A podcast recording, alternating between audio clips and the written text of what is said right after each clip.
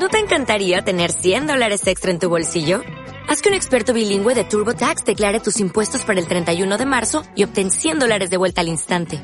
Porque no importa cuáles hayan sido tus logros del año pasado, TurboTax hace que cuenten. Obtén 100 dólares de vuelta y tus impuestos con 100% de precisión. Solo con Intuit TurboTax. Debes declarar para el 31 de marzo. Crédito solo aplicable al costo de la presentación federal con TurboTax Full Service. Oferta sujeta a cambios o cancelación en cualquier momento.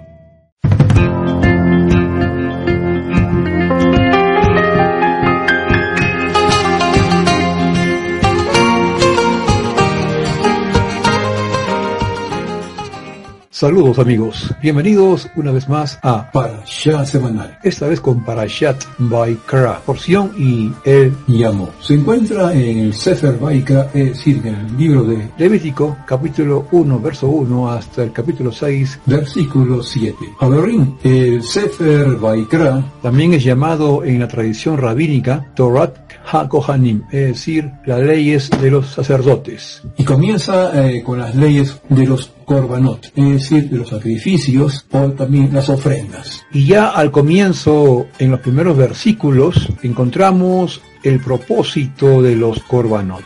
Dice ahí, llamó Adonai a Moshe y habló con él desde el tabernáculo de reunión, diciendo, habla a los hijos de Israel y diles, cuando alguno de entre vosotros ofrece ofrenda a Adonai de ganado vacuno u ovejuno, haréis vuestra ofrenda. Y el sacerdote lo ofrecerá todo y lo hará arder sobre el altar. Holocausto es ofrenda encendida de olor grato para Adonai.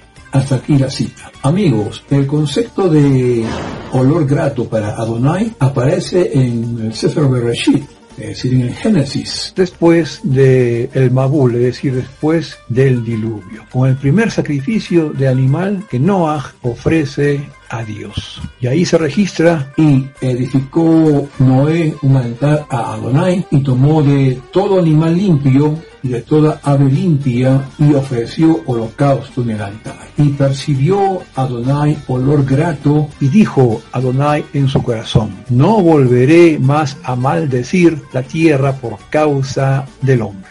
Hasta aquí la cita. Y me pregunto, ¿cuál es la importancia del olor grato? ¿Por qué Dios necesita oler ese aroma agradable? ¿Por qué la promesa de no maldecir ni castigar la tierra depende del aroma agradable? Havarim, nuestros sabios, nuestros hajamim, le asignan un valor especial al olfato. Asocian el olfato a la neshama, es decir, al alma de la persona. Cuando cantamos Kol Haneshama Tehalel, toda el alma te alabará, estamos afirmando, amigos, estamos diciendo que con todos los sentidos alabamos a Dios, incluyendo también el olfato, que está asociado al alma. Nuestros sabios eh, de bendita memoria enseñan que el sentido del olfato es espiritual, como lo indica su nombre, reach, que traduce como aroma, de la misma raíz ruach, que se traduce como viento o espíritu.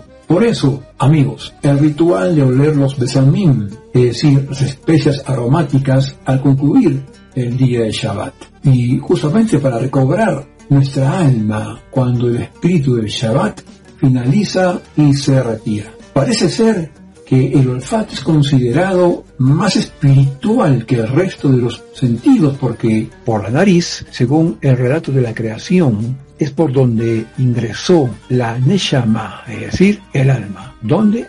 Al ser humano. Entonces Dios formó, dice el texto de Bereshit 2, verso 7. Entonces Dios formó al ser humano del polvo de la tierra y sopló en su nariz aliento de vida y fue el hombre un ser viviente. Hasta aquí la cita. Dicen que el ser humano transgredió con los cuatro sentidos del total de cinco y por eso fue expulsado del jardín del Edén. Adán y Jabá, es decir, Adán y Eva, transgredieron escuchando la voz de la serpiente en lugar de escuchar y obedecer la voz de Dios. Transgredieron también con el tacto al tocar el fruto del árbol del conocimiento, con el gusto al comer del fruto y con la vista cuando Jabá miró con tentación el árbol prohibido. Y como sabemos, el castigo para el ser humano fue la muerte, que es el corte y la separación entre el cuerpo y el alma. Así se separan los cuatro sentidos con la muerte y el sentido del olfato, amigos, que es del Ruach HaNeshama, el espíritu del alma, queda intacto. La pregunta sería también aquí, ¿cuál es entonces el vínculo con los sacrificios? La palabra korban se traduce como sacrificio y karov cerca, es decir, como que comparten la misma raíz en la lengua hebrea. La propuesta entonces es acercarnos después que el error y la transgresión nos alejan de Dios. El tipo de korban que acerca es aquel que tiene un olor agradable, o un olor a espiritualidad. Una ofrenda que nos permita transformar lo animal, es decir, lo material y tangible, en algo espiritual. El día de hoy, amigos, lo reemplazamos con la tefilá, es decir, con las plegarias, con las oraciones, con nuestras plegarias, amigos, con las que buscamos pues acercarnos a Dios y encontrar el calor de su presencia. En estos días mucho se ha expresado y escrito seriamente, con ironía, con humor. Inclusive se ha dicho que uno de los síntomas del COVID-19 es perder el olfato. Y más de uno puede estar pensando en esa dirección y hasta sentir que lo que nos sucede es algo como que si fuera un castigo por falta de olor grato y espiritualidad. Aunque creo que siempre en las palabras de la Torah podemos encontrar coincidencias con acontecimientos de la actualidad. También así se registra en Pirkei Avot capítulo 5 verso 23, donde Ben Bach enseña lo siguiente, léela y reléela, porque todo está en ella. No por eso, amigos, está predeterminado todo, o la advertencia de todo lo que ocurrirá en la historia de la humanidad.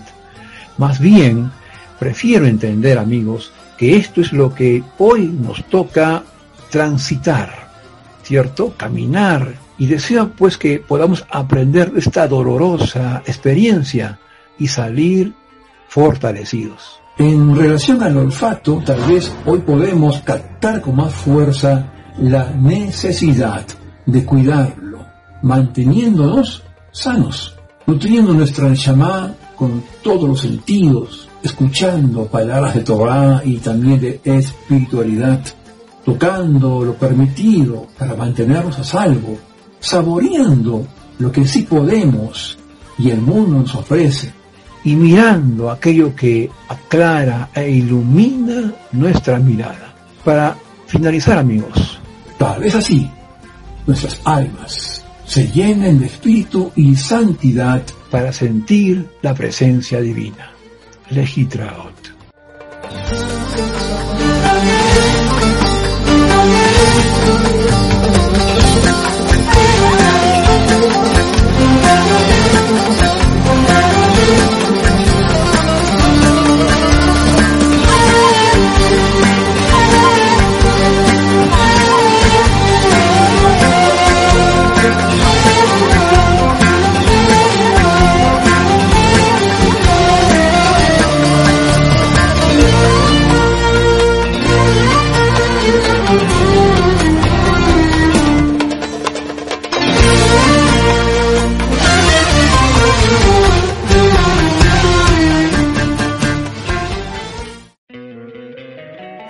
Encantaría tener 100 dólares extra en tu bolsillo?